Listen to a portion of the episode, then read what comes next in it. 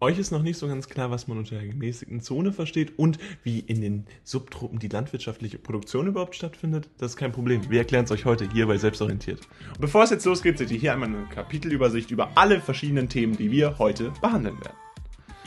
Und jetzt nochmal ein kleiner Hinweis in eigener Sache. Das heißt, wir möchten euch darauf hinweisen, dass unser Kurs jetzt da ist. Denn ihr seht, wir haben einen kompletten Kurs rund um die landwirtschaftlichen Strukturen gemacht. Dort findet ihr alles, was ihr wissen müsst. Übers Agrobusiness bis hin zu den Subtropen, den verschiedenen Klimazonen und natürlich auch die verschiedenen Aspekte der Nachhaltigkeit und Ressourcengefährdung. Diese Texte gibt es jetzt zum Verstehen mit verschiedenen Zusammenfassungen und ganz wichtig auch Aufgaben, die ihr zum Üben nehmen könnt und verschiedene Lösungen, die dann direkt einen Vergleich ermöglichen und die ihr dann direkt einsetzen könnt, um optimal optimal auf die nächste Klausur vorbereitet zu sein. Klickt in den ersten Link in der Videobeschreibung. Mit dem Code WELCOME bekommt ihr dort 20%. Viel Spaß damit und jetzt geht's los mit dem Video. Kommen wir nun zu der Produktion in der gemäßigten Zone und den Subtropen. Auch hier wollen wir erstmal verstehen, was sind denn überhaupt die gemäßigten Zonen, was sind die Subtropen überhaupt, damit wir alle einen gleichen Stand haben, was die Definition dieser vorab gelagerten Begriffe geht. Die gemäßigte Zone ist relativ einfach erklärt, denn es zeichnet sich durch einen klaren Klimazonenwechsel Wechsel aus, das heißt, beziehungsweise durch einen klaren Jahreszeitenwechsel. Äh, dabei unterscheidet man nochmal die warm gemäßigte und die kalt gemäßigte Zone, also die nemorale Zone und die boreale Zone. Das heißt, einmal die nemorale Zone, die warm gemäßigte Zone, wo wir gemäßigte Temperaturen und auch Mischwälder haben und diese eher auf der Nordhalbkugel äh, liegt und südlich der borealen Zone und die boreale Zone dann entsprechend mit extrem kalten Wintern, äh, sehr kurze Vegetationsperioden, teilweise nur drei bis fünf Monate und dann entsprechend ja, Süd, äh, ja, entsprechend äh, auf der anderen Seite äh, gelegen, äh, eben entgegengesetzt der Nordhalbkugel, äh, wo wir ja die nemorale Zone hier tatsächlich haben. Das heißt, typischerweise findet sich das Ganze äh, in Südaustralien, Südafrika, der Westseite von Südamerika, wo wir eher diese warm gemäßigte Zone haben. Und dann gibt es aber auch entsprechend die kalt gemäßigte Zone, die entsprechend in Teilen Russlands beispielsweise ausgebildet ist, unter anderem in der gemäßigten Zone liegt tatsächlich auch Deutschland. Darüber hinaus die Subtropen, auch ein wichtiger Teil, die entsprechend zwischen den Tropen und der gemäßigten Zone liegt. Hm, man kann es an dem Namen schon erahnen. Dabei geht es darum, dass wir hier zwar einen leichten äh, Wechsel der Temperaturen zwischen Sommer und Winter haben, allerdings eben nicht so stark. Das heißt, wir können einen leichten Jahreszeitenwechsel feststellen, aber eben nicht diesen starken wie in der gemäßigten Zone, aber auf der anderen Seite eben auch nicht diese Auszeichnung, wie das beispielsweise in Tropen ist. Beispielsweise finden wir in großen Teilen Afrikas äh, diese Subtropen vor, aber auch in Teilen von Amerika. Dabei ist es so, dass die Produktion in den gemäßigten Zonen und den Subtropen enorm darunter äh, stattfindet, dass die Bevölkerungszahlen stetig ansteigen, der Konsum von Lebensmitteln steigt rasant an und damit natürlich ist es ein ganz wichtiger, eine ganz wichtige Auswirkung auf die landwirtschaftlichen Strukturen, die dahinter stecken und die ein Teil dieses Ganzen sind, denn dadurch, dass natürlich wir einen steigenden äh, Bedarf haben, müssen wir auch ein steigendes Angebot erschaffen und das führt natürlich dazu, dass die landwirtschaftlichen wirtschaftlichen Strukturen immer weiter ausgelastet werden und damit letztendlich der Konsum von Lebensmitteln dazu führt, dass immer mehr landwirtschaftliche Strukturen genutzt werden müssen und diese landwirtschaftlichen Strukturen entsprechend auch ausgebaut werden müssen. Insbesondere in den gemäßigten Zonen und den Subtropen ist das ganz wichtig, denn dazu ist es teilweise so, dass Welt Waldflächen benötigt werden oder entsprechend monotone Flächen entstehen, die dann für die ja, effiziente Produktion von bestimmten Gütern äh, genutzt werden müssen, damit eben diese steigenden Bevölkerung Bevölkerungszahlen entsprechend bewältigt werden können. Darüber hinaus ist es so, dass die landwirtschaftliche Produktion letztendlich ausgereizt wird. Also es geht sogar weiter, als dass es nur so ist, dass die landwirtschaftliche Produktion immer weiter ausgebaut wird. Nein, inzwischen ist es so, dass viele Forscher und auch Experten davon sprechen, dass wir ein äh, Limit erreicht haben. Das heißt, dass die landwirtschaftliche Produktion tatsächlich in der gemäßigten Zone und auch den Subtropen an ihre Grenzen kommt. Insbesondere, wenn wir uns angucken, wie die steigenden Bevölkerungszahlen Zahlen in einer exponentiellen Weise dann natürlich dazu führen, dass diese Nachfrage enorm steigt und dadurch das Angebot mitziehen muss, sehen wir, dass viele landwirtschaftliche Produktionen so ausgereizt sind, dass sie da gar nicht mehr mehr mitziehen können und dass wir dadurch natürlich auch eine Verknappung der Lebensmittel langfristig sehen. Und das ist eben eine große Gefahr, die als Produktion in gemäßigten Zonen und den Subtropen entsprechend einhergeht und die auch immer wieder von Experten benannt wird. Und hier ein ganz wichtiger Aspekt bei den landwirtschaftlichen landwirtschaftlichen Strukturen in der gemäßigten Zone bzw. in den Subtropen ist. Dabei ist es so, dass dadurch, dass wir immer mehr erreichen wollen, also eine immer größere werdende Produktion decken müssen und immer mehr Angebot schaffen müssen, auch eine Optimierung der landwirtschaftlichen Strukturen stattfinden muss, die schon statt, äh, die entsprechend schon vorhanden sind und damit äh, sind Bauern teilweise dazu gezwungen, dass sie Dünger, Pestizide und Antibiotika einsetzen, um entsprechend einen besseren Ertrag zu haben, um überhaupt das Angebot hier liefern zu können, was benötigt wird von diesen steigenden Bevölkerungszahlen. Und das ist natürlich wiederum, hat Nachteile, ganz klar. Denn einerseits können äh, diese verschiedenen eingesetzten Substanzen schädlich für den Menschen sein und auf der anderen Seite sind sie definitiv schädlich für die Umwelt. Wir haben verschiedene Skandale schon gehabt, wo Mittel eben entsprechend eingesetzt wurden, die gegen die Umwelt gehen, die enorme Gefahren bergen. Und auf der anderen Seite ist es natürlich so, dass diese Arbeit mit Düngern, Pestiziden und Antibiotika enorme Probleme auch verursacht, langfristig und diese natürlich teilweise noch nicht absehbar sind und dementsprechend die Nachteile dieser steigenden Bevölkerungszahlen, dieses steigenden Konsums sind hier ganz wichtig hervorzuheben, wenn wir uns die Produktion in der gemäßigten Zone bzw. in Subtropen angucken. Dabei ist es so, dass eine Entwicklungspolitik langfristig die Nachhaltigkeit in der Wirtschaft und Landwirtschaft sowie aber auch der Tierhaltung sicherstellen soll. Das heißt, mit der Entwicklungspolitik wird hier ganz gezielt vorgegangen, um die gemäßigte Zone, aber auch die Subtropen zu fördern. Die Entwicklungspolitik hat dabei maßgeblich das Ziel, dass die Nachhaltigkeit stärker betont wird. Denn insbesondere, wenn wir uns das steigende Angebot angucken, steigende Nachfrage, dann ist es natürlich so, dass da erstmal wirtschaftliche Prozesse hinterstecken. Überall, wo wirtschaftliche Prozesse hinterstecken, ist letztendlich auch eine monetäre monetärer Anreiz, also ein Anreiz, Geld zu verdienen, vorhanden. Und dieser Anreiz führt letztendlich dazu, dass mehr Menschen mehr Geld verdienen wollen und häufig über diese schädlichen äh, ja, Folgen hinweggeblickt wird und dementsprechend Schaden für Mensch und Umwelt in Kauf genommen wird, damit eben mehr Profit erwirtschaftet wird. Und das ist ein zentrales Problem, wenn sich die Entwicklungspolitik entsprechend widmet. Das heißt, die Nachhaltigkeit in der Landwirtschaft und der Tierhaltung wird so sichergestellt, und kann entsprechend ein äh, enorm ja, Fokus darauf setzen, dass so entsprechend die Landwirtschaft und Tierhaltung langfristig nachhaltiger gestaltet wird und damit natürlich auch nachhaltig gesichert werden kann, dass das Angebot sinnvoll hochgefahren wird und dass es nicht irgendwann zusammenbricht, weil unsere Umwelt beispielsweise das Ganze nicht mehr verträgt. Außerdem ist es so, dass das Agrobusiness den Landwirt entlastet, da Prozesse mehr auf Unternehmen verteilt werden. Wir hatten uns gerade schon mal überlegt, was das Agrobusiness überhaupt ist. Es ist Agriculture und Business, also ein Geschäft mit der Landwirtschaft und damit natürlich auch die Professionalisierung von verschiedenen landwirtschaftlichen Prozessen. Das heißt, hier ist es insbesondere so, dass diese Prozesse, die auf mehr Unternehmen verteilt werden, natürlich letztendlich auch ein Vorteil sind für die verschiedenen Unternehmer bzw. die verschiedenen Landwirte, denn dadurch können sie sich stärker auf das konzentrieren, was enorm gebraucht wird, nämlich die Produktion von verschiedenen Gütern. Und wenn das tatsächlich erfolgen kann, dann ist es natürlich auch garantiert, dass diese Prozesse besser funktionieren und dass dadurch natürlich das Angebot hochgefahren wird. Und das ist eben das Ziel, was hier ganz zentral entsprechend durch das Agrobusiness besser erreicht werden kann und was auch ganz zentral in der Erreichung der verschiedenen Produktionsziele entsprechend steht. Zuletzt wollen wir noch darauf hinweisen, dass die Selbstversorgung wichtig ist, um entsprechenden Krisensituationen den Bedarf der Einwohner zu decken. Wir hatten vor äh, zwei Jahren den Beginn einer großen Pandemie und diese hat sicherlich gezeigt, wie schnell verschiedene Handelsketten, wie verschiedene Lieferketten ausfallen können und das ist letztendlich dann auch ein Hinweis darauf, dass entsprechend diese Selbstversorgung, die ganz wichtig ist, um entsprechend auch ein Land am Leben zu halten, äh, die Bürger und Bürgerinnen in einem Land entsprechend zu ernähren, dass das dann entsprechend ein wichtiger Aspekt ist, der insbesondere für Krisensituationen herhalten muss und wo dann entsprechend Einwohner und Einwohnerinnen entsprechend den Bedarf gedeckt bekommen wollen und dass dieser Bedarf dann auch gedeckt werden muss. Und das ist auch ein Aspekt, der in der gemäßigten Zone und den Subtropen ganz zentral ist, denn wir haben diese steigenden Bevölkerungszahlen und teilweise sind die Länder nicht fähig, sich komplett alleine zu ernähren, weil eben verschiedene verschiedene Produkte immer wieder äh, aus anderen Ländern eingeflogen werden, weil sie da sicherer, günstiger hergestellt werden können. Und das führt letztendlich dazu, dass dieser Selbstversorgungsaspekt auch wieder ein Aspekt ist, der für die Entwicklungspolitik langfristig wichtig sein wird. Nicht nur die Nachhaltigkeit, eben auch die Sicherung von Ressourcen für alle Einwohnerinnen und Einwohner, insbesondere bei steigenden Zahlen in der gemäßigten Zone und den Subtropen.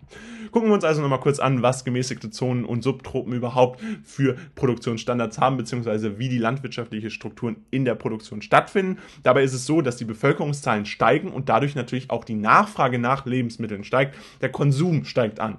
Dadurch, dass wir einen steigenden Konsum haben, haben wir es letztendlich auch, dass eine Notwendigkeit eines steigenden Angebots äh, letztendlich da ist. Dadurch muss der Bedarf gedeckt werden. Die landwirtschaftliche Produktion ist aber bereits ausgereizt. Deswegen werden immer mehr Dünger, Pestizide und Antibiotika eingesetzt, die allerdings schädlich für Menschen und Umwelt sind. Und diese Probleme führen letztendlich dazu, dass wir eine langfristig sichere Entwicklungspolitik haben, in der entsprechend die gemäßigte Zone sowie auch die Subtropen äh, letztendlich stärker betrachtet werden und auch Lösungen gefunden werden, wie entsprechend das Angebot dargestellt werden kann. Dabei ist es ganz wichtig, dass Selbstversorgung entsprechend auch ein Aspekt dieser Entwicklungspolitik ist, womit in Krisensituationen der Bedarf der Einwohner gedeckt werden soll. Nun ist der Hauptteil des Videos vorbei. Wichtig ist aber, dass wir euch nochmal ein weiteres Video hinzugefügt haben, was für euch relevant sein könnte. Also bleibt jetzt dran und guckt es euch an. Gucken wir uns nur also an, was die Produktion in den Tropen überhaupt bedeutet. Das heißt, landwirtschaftliche Produktion, Intensivierung der Produktion in den Tropen ist natürlich ein Begriff, wo wir uns erstmal klar werden müssen, was sind überhaupt die Tropen und das sollten wir als einheitliche Definition vorwegschießen. Zunächst zur Wiederholung, was sind die Tropen? Die Tropen sind eine bestimmte äh, spezifische Region auf der Erde und dementsprechend dort haben wir natürlich sehr hohe Temperaturen, die das Ganze ausweisen. Dabei ist es nördlich und südlich des Äquators. Das heißt, wir können uns das wie eine Linie Linie rund um die Welt einmal vorstellen, rund um die Erde und insbesondere in den Bereichen Südamerika, Afrika und Asien haben wir das Ganze natürlich, aber auch in Teilen Australiens können wir das entsprechend auf diesen verschiedenen Kontinenten wiederfinden und diese Regionen sind dabei von sehr hohen Temperaturen betroffen und äh, gleichzeitig auch äh, unterschiedlichen Regenmengen. Das heißt, teilweise finden wir äh, sehr hohe äh, Regen, ja, Niederschläge wieder, andererseits aber auch sehr niedrige. Das also vorweg und jetzt gucken wir uns an, was das bedeutet. Das bedeutet, dass die Produktion von Kaffee, Tee und Kakao maßgeblich natürlich dort von dieser tropischen Klimazone abhängig ist. Ganz verschiedene Produkte dieser Erde, die auch ganz viel in den gemäßigten Zonen und in Subtropen konsumiert werden. Also auch hier in Deutschland diese Produktion dieser Güte ja, ist entsprechend abhängig von der Klimazone, von diesem Wetter, von den klimatischen Bedingungen, die wir gerade beschrieben haben. Also also heiß und teilweise sehr hohe Niederschläge.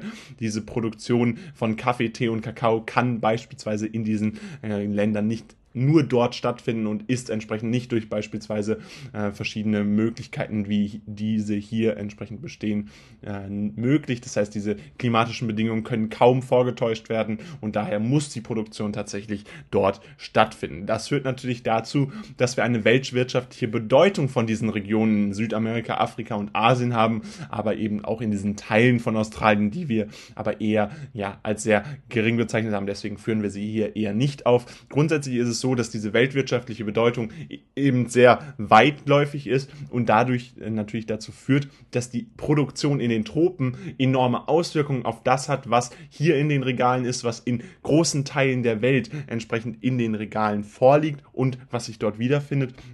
Und all diese verschiedenen Produkte sind entsprechend abhängig von der Klimazone und können nur dort produziert werden, werden aber weltweit genutzt. Das heißt, es findet eine Intensivierung der Produktion in den Tropen statt. Und das ist natürlich enorm wichtig, um zu verstehen, wie wichtig die in verschiedenen Klimazonen denn für unser gesamtwirtschaftliches System sind. Denn damit zeigt sich auch, welche Auswirkungen die Geografie letztendlich auch auf die Wirtschaft, auf die Politik hat. Denn damit sehen wir, dass die Tropen als eigene Klima, als eigene Vegetationszone enorme weltwirtschaftliche Bedeutung eben hat, insbesondere die Region Südamerika, Afrika und Asien. Außerdem ist es so, dass man das Ganze nochmal in innere und äußere Tropen unterscheiden kann. Wir hatten gerade schon die Unterscheidung nach Klima und Niederschlägen dargestellt. Innere und äußere Tropen äh, beschäftigt sich dabei mit der Lage und natürlich auch dann wiederum mit verschiedenen Produktionsmöglichkeiten, die damit einhergehen. Und damit haben wir letztendlich insbesondere, dass die inneren Tropen die Klimazone sind, die direkt am Äquator liegt, also da eine ganzjährige, ununterbrochene ähm, Reise, äh, Regenzeit vorliegt und diese Regenzeit natürlich dann zur bestimmten Produktion anregt, insbesondere äh, dann hier entsprechend dazu führt, dass die Produktion von bestimmten Gütern stattfinden kann und enorm kleine Bereiche eben hier im weltwirtschaftlichen Vergleich betroffen sind. Die äußeren Tropen dann entsprechend nochmal ein weiterläufiger Bereich, der weniger von diesen enormen Niederschlägen betroffen ist, der dann wiederum für andere Produktionen entsprechend enorm wichtig ist, die dann dort stattfinden. Also diese tropische Unterscheidung, die Unterscheidung der Tropen auch nochmal ein wichtiger Aspekt, wenn wir uns die weltwirtschaftliche Bedeutung angucken. Außerdem ist es so, dass in der natürlich sehr viele Plantagen vorzufinden sind. Wir hatten uns gerade angeguckt, dass unter anderem Kaffee, Tee und Kakao dort angebaut werden und dass wir da natürlich dann enorme Plantagen benötigen, weil wir eben so große Mengen, äh, so große Nachfrage an diesem Angebot haben und dementsprechend hier eine enorme Produktion stattfinden muss. Dieser Plantagenbau enorm wichtig ist und dieser Plantagenbau natürlich auch dazu führt, dass wir einen enorm großen Ressourcenverbrauch haben. Unterschiedliche Wertschöpfungsketten, das heißt Wertschöpfungsketten Lieferketten, die je nach Land oder auch je nach Region wieder ganz anders gebaut werden, die je nach äh, verschiedenen Mitarbeitern dann natürlich enorm sich auswirken auf diese Produktion, die da in den Tropen stattfindet und die dann meistens natürlich mit dem Ziel von existenzsicheren Löhnen aus Verbrauchersicht natürlich einhergeht, aber aus Produktionssicht, also aus der Sicht dieser großen Unternehmen, die da teilweise produzieren, beispielsweise zu nennen wäre Nestle, die natürlich mit ihrem Konzern enorm viel in dieser äh, Weltregion äh, oder in dieser Region dieser Erde entsprechend produzieren. Diese äh, Konzerne sind natürlich auch an Gewinnen orientiert und äh, damit ist natürlich das Ziel von existenzsichernden Löhnen nicht immer gesichert. Das heißt, hier muss man ganz klar hervorheben und das ist in der Geografie immer ganz wichtig, in, in Erdkunde natürlich auch immer ganz wichtig, dass man die Nachteile genauso beleuchtet wie die Vorteile. Und ein Nachteil dieser Produktion in den Tropen ist sicherlich, dass wir hier eine Massenproduktion haben, Plantagenarbeit stattfinden haben und diese äh, Plantagenarbeit teilweise dazu führt, dass existenzsichernde Löhne bedroht sind, dass unter anderem aber auch die Arbeitsvielfalt und die Arbeitsproduktion in dieser Region der Erde betroffen ist. Insbesondere ist hier ein Teil dieses Prinzips die Agroforstwirtschaft, äh, die dann dann immer wieder eingesetzt wird und äh, Teil des tropischen Anbaus ist und insbesondere dazu führt, dass wir einen großen Verlust von Regenwäldern äh, haben der natürlich weltweit als kritisch angesehen wird, aber dort stattfindet, weil eben diese Produktion in den Tropen alleine dort stattfinden kann, dass nur diese Klimazonenabhängigkeit eben auch entstanden ist oder auch besteht und dadurch, dass wir eine enorm hohe Nachfrage nach diesen Produkten haben, entsprechend immer weiter auch der Abbau von diesem tropischen äh, ja, tropischen Areal stattfindet, dadurch natürlich zu Lasten des tropischen Anbaus fällt und damit ein enormer Nachteil der Intensivierung der Produktion in der landwirtschaftlichen Struktur in den Tropen ist. Und das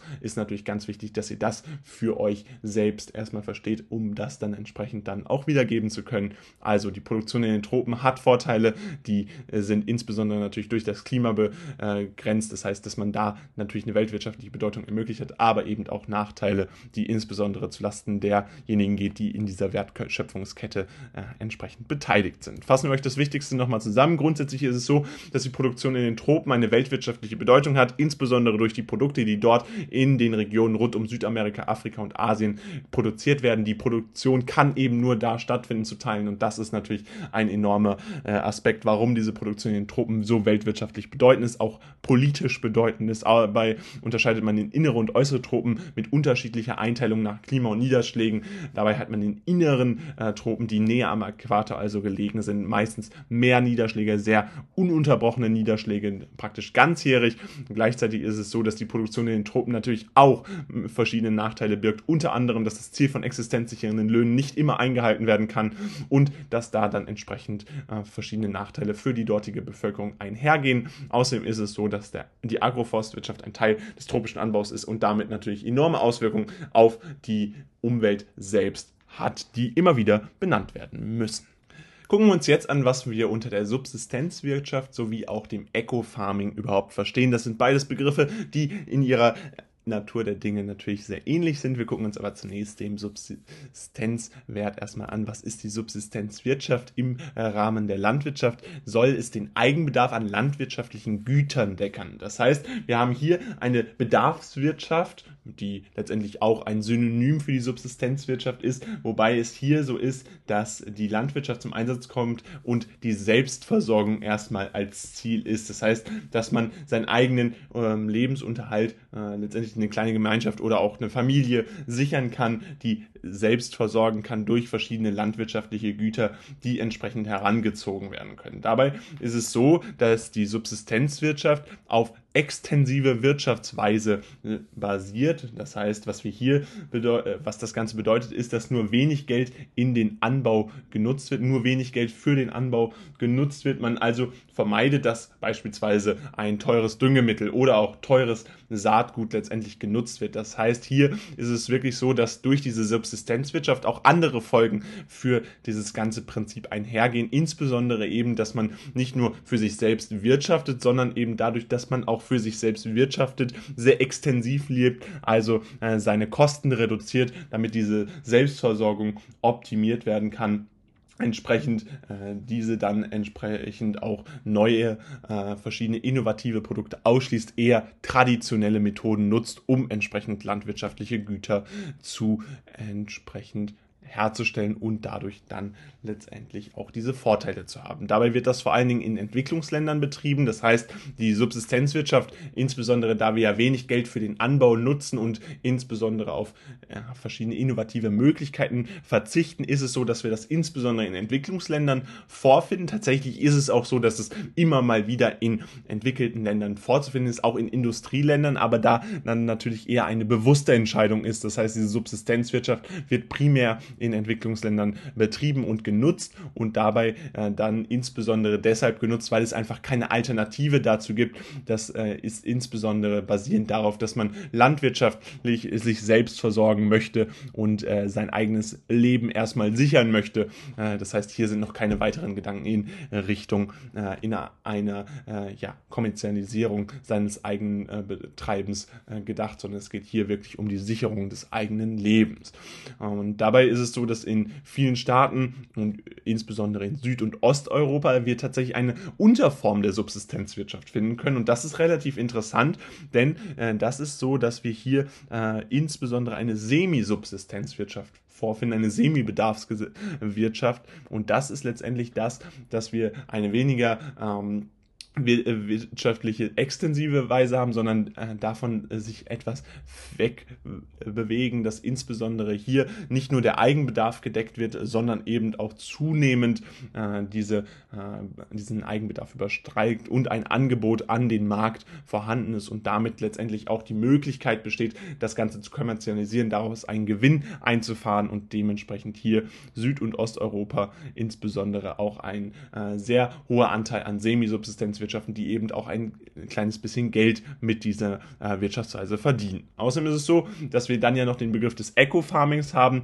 der dabei in äh, enger Verwandtschaft mit diesem ganzen äh, Prinzip hier steht. Es ist dabei so, dass letztendlich hier ein, äh, insbesondere der Regenwald geschützt werden soll, fruchtbare Böden langfristig erhalten werden soll. Das heißt, dass verschiedene Grundnahrungsmittel äh, beziehungsweise auch andere verschiedene landwirtschaftlichen Strukturen einfach entsprechend besser genutzt werden beziehungsweise besser geschützt werden und dabei ist es so, dass äh, wir eine Alternative zur Plantagenwirtschaft haben und damit natürlich keine Brandrodung mehr stattfinden soll. Ecofarming ist also ein äh, Prinzip, was sich mehr auf die äh, Langfristigkeit der landwirtschaftlichen Strukturen äh, fokussiert und damit letztendlich auch ein äh, Schutz, insbesondere ein alternativer entwicklungspolitischer Anbau, eine politische Anbaumethode ist, die dann das Ziel verfolgt, möglichst wenig Fremdmittel einzusetzen, äh, einen möglichst hohe Ernteertrag gleichzeitig trotzdem zu erreichen.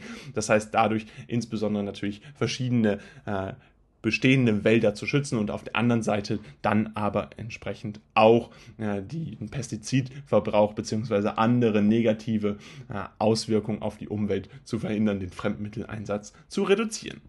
Und dabei ist es dann letztendlich so, dass die An Landwirte im Einklang mit der Natur und der Nachhaltigkeit äh, arbeiten, die Nachhaltigkeit als Ziel setzen. Also hier wieder dieser entwicklungspolitische Ansatz, der ja bereits in vielen äh, Teilen der Erde auch umgesetzt wird und insbesondere in der gemäßigten Zone, in den Subtropen, äh, immer wieder äh, schon sehr vollständig umgesetzt wird, aber auch zunehmend in den Tropen sich immer wieder findet und damit natürlich eine große Bedeutung für diese gesamtwirtschaftlichen Prozesse hat, die dann in der Geografie und in Erdkunde natürlich natürlich auch beleuchtet werden müssen fassen euch das Ganze rund um die Subsistenzwirtschaft bzw. das Eco-Farming nochmal zusammen. Grundsätzlich ist es so, dass die Subsistenzwirtschaft den Eigenbedarf an landwirtschaftlichen Gütern decken soll, dabei eine extensive Wirtschaftsweise ähm, ja, anwendet. Das heißt, hier Geld für den Anbau wenig genutzt wird, insbesondere auf innovative Methoden verzichtet wird. Teilweise gibt es aber Semi-Subsistenzwirtschaften, die auch in Europa eine große Anwendung finden und dann über die Selbstversorgung hinausgehen. Eco-Farming ist dabei ein Begriff,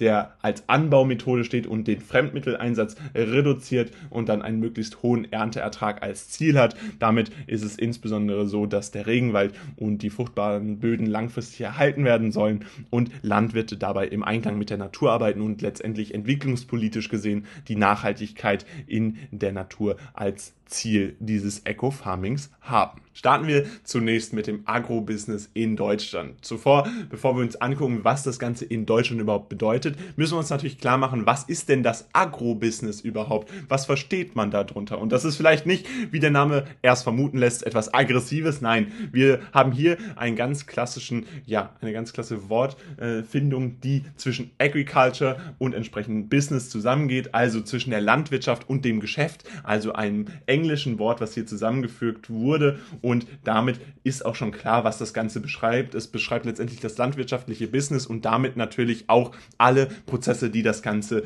umfasst. Und unter anderem sind dabei äh, drei Hauptbereiche betroffen. Einmal der vorgelagerte Bereich, der äh, Produktionsbereich und der nachgelagerte Bereich. Das heißt, äh, es geht praktisch los mit der Saatzucht, mit den Düngemitteln und auch unter anderem der Tierzucht oder den Futtermitteln, die gebraucht werden und im Produktionsbereich dann weiter mit dem Ackerbau oder entsprechend dem Weinbau, der Viehhaltung und der Fischerei. Und letztendlich gibt es auch im nachgelagerten Bereich noch sehr viel zu tun. Da geht es dann eher in das Geschäftliche, also insbesondere in den Getreidehandel, in den Viehhandel oder entsprechend auch in den Obst- und Gemüsehandel. Einfach dieser Handelsaspekt, der hier wichtig ist. Und jetzt fragen wir uns natürlich, wie findet das Ganze in Deutschland statt? Was ist da wichtig? Und dabei ist es natürlich so, dass diese Prozesse für landwirtschaftliche Vermarktung durch das Agrobusiness verteilt werden. Das heißt, geschäftliche Beziehungen und auch die Handelsbeziehungen, die zwischen den verschiedenen landwirtschaftlichen Betrieben hier in Deutschland bestehen. Da ist es natürlich so, dass diese Prozesse dann zu einer landwirtschaftlichen Vermarktung führen. Und Vermarktung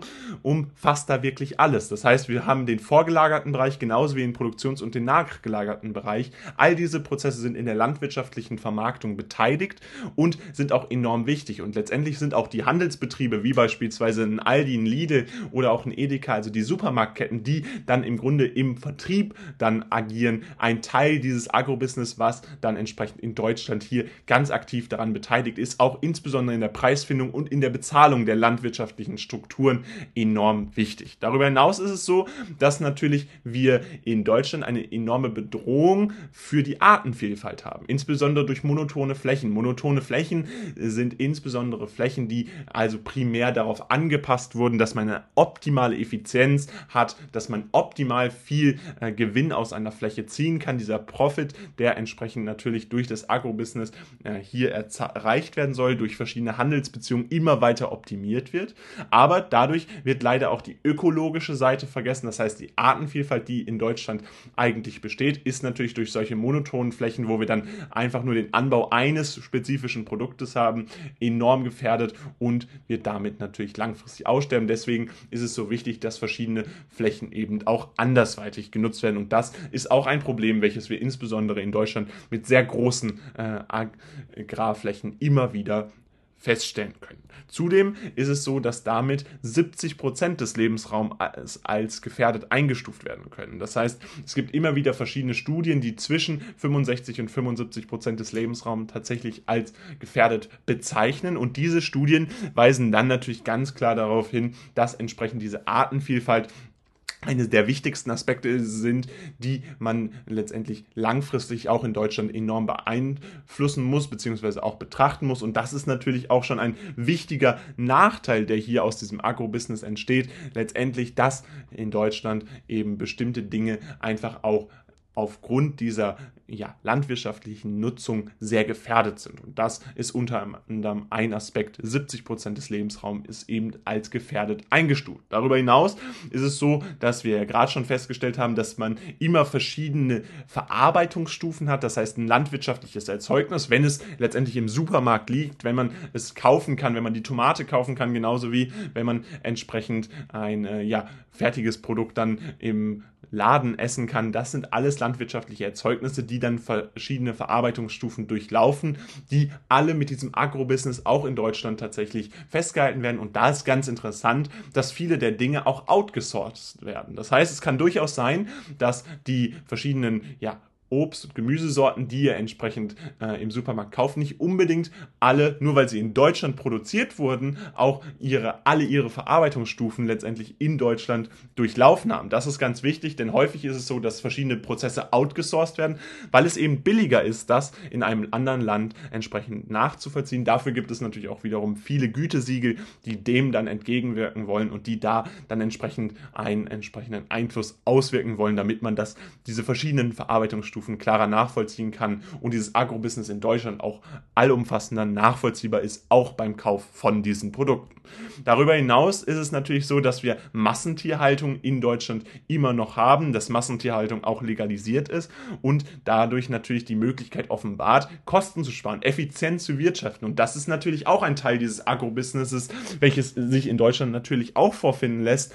Einfach landwirtschaftliche Strukturen, die so sehr optimiert wurden, dass man effizient effizient Kosten sparen kann und dadurch natürlich auch letztendlich die Massentierhaltung optimieren kann oder die Massentierhaltung natürlich dahingehend optimieren kann, dass man optimale Erträge hat. Und das führt dann letztendlich teilweise natürlich zu ethisch fragwürdigen Methoden und andererseits natürlich auch zu einem fehlenden Tierwohl, was hier häufig kritisiert wird und was natürlich auch schon ein Teil dieses Aspekts ist, wenn man sich die Artenvielfalt anguckt, die Gefährdung des Lebensraums, die natürlich damit auch direkt verknüpft ist und immer wieder in den Fokus Fokus von Tierschützern gerät und damit natürlich ein wichtiger Bestandteil dieser gesamten Szene rund um die landwirtschaftliche äh, Beschaffung hier in Deutschland ist. Außerdem ist es so, dass es moderne Haltungssysteme gibt, die immer weiter effizienter gebaut wurden, gewirtschaftet wurden, aber dass da natürlich auch mit einhergeht, dass das Tierwohl enorm leidet. Wir hatten es gerade schon einmal angesprochen. Massentierhaltung führt dazu, dass äh, enorme Nachteile auch aus diesem Agrobusiness entstehen und das muss natürlich auch betrachtet werden, wenn man sich diese Gesamtheit dieser landwirtschaftlichen Produkte oder auch Prozesse in Deutschland anguckt und vergegenwärtigt. Und zuletzt ist es so, dass dann natürlich keine Bewegungsmöglichkeiten bestehen, Tiere krank werden, das natürlich mit den Betreibern wiederum durch verschiedene Krankheiten äh, mit Medikamenten äh, entsprechend ausgeglichen werden soll und damit ist es so, dass wir hier natürlich auch zum Beispiel verschiedene Resistenzen entstehen lassen können. Beispielsweise ist es in Deutschland so, dass wer regelmäßig äh, Fleisch aus der Tier, Massentierhaltung nimmt, ganz lange Zeit Probleme gab mit der Antibiotikaresistenz, die dann bei vielen Menschen einfach aufgetreten ist, weil diese Tiere eine so hohe äh, medikamentöse Auslastung hatten. Also das sind auch Schattenseiten des Agrobusinesses, Nachteile, die aber natürlich mit den Vorteilen immer abgewogen werden und die dementsprechend natürlich diese Businessform immer noch weit verbreitet ist in Deutschland. Immer diese Optimierung der wirtschaftlichen Prozesse hier ein ganz wesentlicher Aspekt, der dann aber auch zu anderer Teilnehmer dieses Businesses geht, unter anderem eben auch des Tierwohls oder der Tiere selbst. Und damit wollen wir euch das Wichtigste rund ums Agrobusiness in Deutschland noch einmal zusammenfassen. Ihr seht, die wichtigsten Punkte waren letztendlich letztendlich, dass man erstmal versteht, was ist das Agrobusiness in Deutschland überhaupt? Das ist der gesamtwirtschaftliche Prozess der Landwirtschaft, könnte man sagen. Also die landwirtschaftliche Vermarktung von Produkten genauso wie eben auch die äh, primären, die vorgelagerten äh, Bereiche und auch der Produktionsbereich und dann eben auch der Vermarktungsbereich, der in Deutschland entsprechend im nachgelagerten Bereich dann äh, stattfindet und unter anderem unter Einbeziehung der großen Supermarktketten natürlich auch ganz enorm verschiedene Handelsbeziehungen aufbaut. Dabei ist in Deutschland ein ganz wichtiger Aspekt, dass das Agrobusiness verschiedene Arten bedroht, die Artenvielfalt in Deutschland durch monotone Flächen gefährdet ist und damit natürlich die landwirtschaftlichen Erzeugnisse letztendlich auch immer wiederum verschiedene Nachteile haben, insbesondere wenn sie so viele verschiedene Verarbeitungsstufen durchlaufen, die teilweise nicht unbedingt in Deutschland stattfinden, sondern outgesourced sind. Das sind ganz wichtige Aspekte, die wir hier betrachten müssen, wenn wir uns das Agrobusiness in Deutschland angucken. Insbesondere in der Kritik steht, dass Massentierhaltung regelmäßig stattfindet und eingesetzt wird, um Kosten zu sparen und entsprechend effizient zu wirtschaften. Das eben ein ganz wichtiger Aspekt dieses Agrobusinesses hier in Deutschland.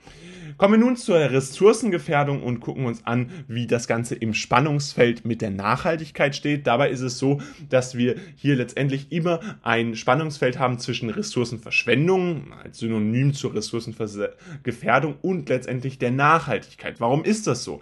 Letztendlich haben wir immer wieder verschiedene Aspekte, die dem Ganzen äh, ja, einwohnen. Das heißt, es ist letztendlich so, dass man grundsätzlich natürlich verschiedene Ressourcen benötigt, um ein gewisses Angebot an der steigenden Nachfrage äh, auch zu bieten. Das heißt, das Angebot muss hochgefahren haben. Wir haben steigende Bevölkerungszahlen und dadurch natürlich auch die Notwendigkeit von Ressourcen. Gleichzeitig ist es aber auch so, dass das letztendlich dazu führt, dass Ressourcen gefährdet werden und dass es teilweise auch zur Ressourcenverschwendung kommt und damit natürlich das Ganze im Spannungsfeld zu einer nachhaltigen äh, Wirtschaftsform führt und auch zu einer nachhaltigen Landwirtschaft gesellschaftlichen Struktur. Letztendlich ist es so, dass wir häufig auch immer wieder äh, feststellen, dass wohlhabende Nationen und auch insbesondere Privatinvestoren, die in diesen wohlhabenden Nationen leben oder entsprechend ähm, vorhanden sind, lokalisiert sind, diese betreiben Landgrabbing, Landgrabbing oder Landraub auch genannt. Und dabei ist es so, dass hier insbesondere ausländische Privatinvestoren dann mit Versuchen, äh, mit verschiedenen Konzernstrukturen dann äh, Kauf- oder auch Pachtverträge Verträge äh, zu unterschreiben, beziehungsweise diese dann entsprechend in anderen Ländern umzusetzen und dadurch insbesondere in Entwicklungsländern entsprechend kostbare Agrarflächen zu gewinnen und damit äh, dann verschiedene Nahrungsmittel oder auch entsprechend ähm, verschiedene Pflanzen äh, herzustellen und das dann entsprechend äh, als Ressource zu nutzen, um entsprechend langfristigen äh, wirtschaftlichen Erfolg mit diesen landwirtschaftlichen Strukturen zu erhalten. Das heißt, hier kommt es zur Ressourcengefährdung, dadurch, dass Landgrabbing stattfindet, dadurch, dass wir hier einen Klau von Agrargut letztendlich haben, der wegfällt für die lokale Bevölkerung und in den internationalen Weltmarkt eingebracht wird. Und das führt dann dazu, dass die Nachhaltigkeit natürlich langfristig in diesen Ländern nicht unbedingt gewährleistet werden kann. Außerdem ist es so, dass der eigene Bedarf an Gütern, an Rohstoffen und äh, Gütern entsprechend äh, nicht unbedingt dann mehr in diesen äh, verschiedenen Entwicklungsländern gesetzt werden kann, sondern eben dieses Landgrabbing dazu führt, dass der eigene Bedarf von Privatinvestoren oder entsprechend natürlich auch wohlhabenden Nationen erstmal gedeckt werden soll. Wir haben es schon erläutert, bei den Subtropen oder auch bei der gemäßigten Zone ist es so, dass wir enorme steigende äh, Bevölkerung haben, Bevölkerungszahlen haben und das führt natürlich dazu, dass der eigene Bedarf an Rohstoffen, verschiedenen Gütern, von Ressourcen letztendlich enorm steigt und letztendlich führt das das dann dazu, dass Landgrabbing immer attraktiver wird. Insbesondere wenn man sich mit Geld letztendlich erkaufen kann, ist das natürlich eine enorme, äh, ein enormer Vorteil, der hier äh, für die verschiedenen Staaten erfolgt und damit ist das letztendlich auch ein Ziel äh, von diesen Staaten, entsprechend Rohstoffe und Güter zu erreichen und diese dann äh, mit dem eigenen Bedarf entsprechend zu erreichen, dieses Landgrabbing als Ziel zu haben. Dabei ist es so, dass Monokulturen oder auch der intensive Einsatz von verschiedenen umweltgefährdenden, ressourcengefährdenden äh, Mitteln wie Düngern oder Pestiziden natürlich dazu führt, dass die Artenvielfalt extremst bedro äh, bedroht ist oder auch die Natur. Wir hatten es euch schon mal erklärt, beim Agrobusiness in Deutschland ist es auch so, dass wir extremst viele monotone Flächennutzungen haben und dadurch natürlich die Artenvielfalt und auch die Natur enorm leidet. Und jetzt ist es letztendlich auch so, dass diese Monokulturen natürlich immer mehr auch in diesen landgegrabten äh, verschiedenen Situationen eingesetzt werden, in diesen Regionen immer mehr eingesetzt werden und dadurch dann die dort vorhandene Artenvielfalt extremst beschädigt wird und auch der Einsatz von Düngern und Pestiziden generell nicht gut für die Umwelt ist und damit natürlich die Natur gefährdet ist. Und wenn die Artenvielfalt sowie die Natur gefährdet ist, dann ist das immer ein Warnsignal dafür, dass letztendlich auch langfristig die Nachhaltigkeit in diesen Regionen gefährdet ist. Außerdem ist es so, dass wir ja das Prinzip des ökologischen ökologischen Fußabdruckes kennen. Das heißt, da ist es so, wie viel Ressourcen einem Menschen zustehen, wie viel Erden praktisch ein Mensch verbraucht. Das kann man mit diesem ökologischen Fußabdruck nach dem Konzept von William Rees und Matthias äh, Wackernagel entsprechend nachweisen. Und dabei ist dieser ökologische Fußabdruck letztendlich auch ein Maß dafür, wie sehr man die Nachhaltigkeit gefährdet durch seine eigene äh, Ressourcenverschwendung beziehungsweise durch seine eigene Ressourcengefährdung, durch seinen eigenen Ressourcenverbrauch. Das heißt, mit diesem diesen verschiedenen Möglichkeiten, das zu messen, unter anderem eben auch mit diesem ökologischen Fußabdruck, hat man versucht, sich immer mehr diesem Spannungsfeld zu nähern, immer mehr anzugucken, wie das Spannungsfeld zwischen diesen verschiedenen ähm, ressourcengefährdenden Maßnahmen und der Nachhaltigkeit entsprechend äh, besteht. Und das führt dann natürlich dazu, dass man das Ganze optimalerweise besser darstellen möchte. Außerdem ist es so, dass der Verbrauch und die Verschwendung viel zu hoch ist, also insbesondere in äh, den eher weiterentwickelten Staaten, in Industrieländern, gerade hier in Europa oder beispielsweise auch in den USA oder Kanada, haben wir einen enorm hohen Verbrauch, eine enorm hohe Ressourcenverschwendung, die dann im direkten Spannungsfeld zu der Nachhaltigkeit steht. Und da ist entsprechend der Appell vieler Experten und Expertinnen, dass ein Umdenken erfolgen muss. Es ist auch immer mehr in der Bevölkerung letztendlich verankert. Und das ist eben ganz wichtig, dass man sich dessen bewusst wird und diese Nachhaltigkeit entsprechend auch versteht. Dieses Umdenken, was so wichtig ist, damit entsprechend ein langfristiges äh, und äh, ressourcengesichertes Leben erfolgen kann. Und damit fassen wir euch das Wichtigste rund um das Spannungsfeld zwischen Ressourcengefährdung und Nachhaltigkeit nochmal zusammen. Grundsätzlich ist es so, dass die Landwirtschaft immer im direkten, ja, Spannungsfeld zwischen Ressourcenverschwendung und Nachhaltigkeit steht. Einerseits ist es so, dass viele Menschen eben diese Ressourcen benötigen, andererseits gefährdet man damit potenziell eben auch die Menschen, die nach einem selbst kommen. Dabei haben wir wohlhabende Nationen und Privatinvestoren, die entsprechend Landgrabbing betreiben äh, und ihre eigenen Bedarf, ihren eigenen Bedarf an Ressourcen und Gütern entsprechend zu decken, um sich selbst zu sichern. Aber andererseits ist das natürlich ein enormer Verbrauch und eine enorme Verschwendung, die viel zu hoch ist und damit im direkten Gegensatz zur Nachhaltigkeit steht und damit viele Probleme verursacht. Und dementsprechend ist dieses Spannungsfeld zwischen Ressourcengefährdung, Verschwendung und der Nachhaltigkeit immer sehr aufgeladen und viele Expertinnen und Experten raten inzwischen dazu, dass ein Umdenken dringend erfolgen muss und das ist sicherlich auch in weiten Teilen der Gesellschaft immer mehr akzeptiert und angekommen. Und damit soll es das mit diesem Video gewesen sein. Wir hoffen, es hat euch gefallen. Falls es so sein sollte, dass euch dieses Video super gefallen hat, würden wir uns riesig über ein Like freuen oder gerne auch ein Abo für diesen Kanal. Wir veröffentlichen hier ganz viel, was ihr sicherlich noch brauchen werdet für euer Abitur. Außerdem könnt ihr sicherlich jetzt mal den Link in der Videobeschreibung auschecken, denn da findet ihr alles, was rund um dieses Video wichtig war, nämlich die landwirtschaftlichen Strukturen in den verschiedenen Klima- und Vegetationszonen, ganz genau erklärt mit verschiedenen Texten, Zusammenfassungen und insbesondere auch Aufgaben und Lösungen, die euch sicherlich helfen. Außerdem haben wir einen gesamten äh, Kurs bzw. selbstorientiert plus ins Leben gerufen, womit ihr eine Flat auf alles habt, was ihr entsprechend für euer Abitur wissen müsst. Also checkt es aus. Welcome 20 äh, bzw. Welcome Instagram ist der Code für 20%. Videos zum Wiederholen findet ihr dort auch. Also checkt's aus. Wir sehen uns beim nächsten Mal wieder und haut rein. Ciao.